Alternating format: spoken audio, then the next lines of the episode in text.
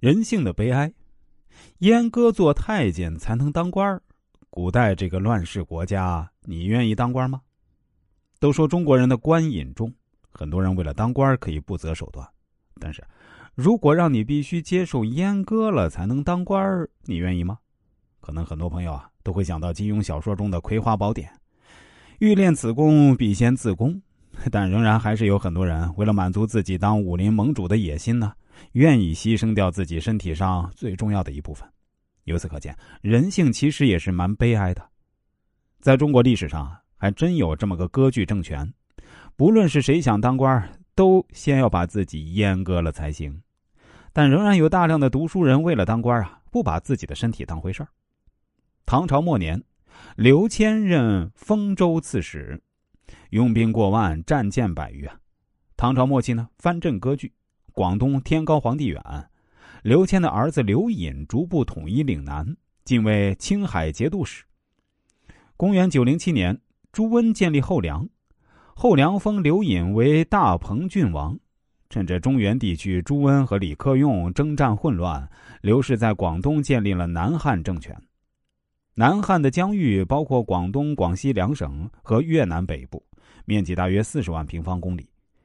广东北部的南岭是长江流域与珠江流域的分界，是一个天然的地理屏障。公元前二零八年，赵佗曾经趁秦王之际断绝与内地联系，建立南越国。南汉和南越一样，趁着中原乱世安居一隅，当起了土皇帝。公元九一七年，刘公自称帝，建立南汉。九四二年，妻子刘芬继位。九四三年。刘公的四子刘宏杀死哥哥继位，改名刘胜，史称南汉中宗。刘洪熙在位期间呢，将兄弟诛杀殆尽，并屠杀大臣，任用宦官宫女当政。九五八年，南汉后主刘长继位，年龄十七岁。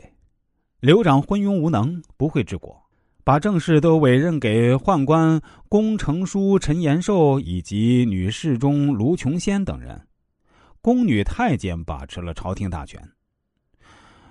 刘长认为群臣有家室，会为了顾及子孙不肯尽忠，因此啊，只信任宦官，臣属必须自宫才会被禁用。《资治通鉴》中记载说呀。凡群臣中有才能及进士、撞头或曾道可与谈者，皆先下蚕室，然后得进；亦有自宫以求进者，亦有免死而攻者。由是患者近两万人。《十国春秋》中记载啊，以群臣自有家室，故子孙不能尽忠，唯宦官亲近可任。知群臣欲禁用者，俱自阉，然后用。这个政策下，不管是科举考上的读书人，还是举荐的有才人呢，必须先成为太监才能当官就是僧道想成为皇帝近臣，也得自宫。南汉人口不足百万，竟有两万多太监。诗人称未受阉割之刑的人为门外人，而称以阉割者呢为门内人。南汉成为阉人之国。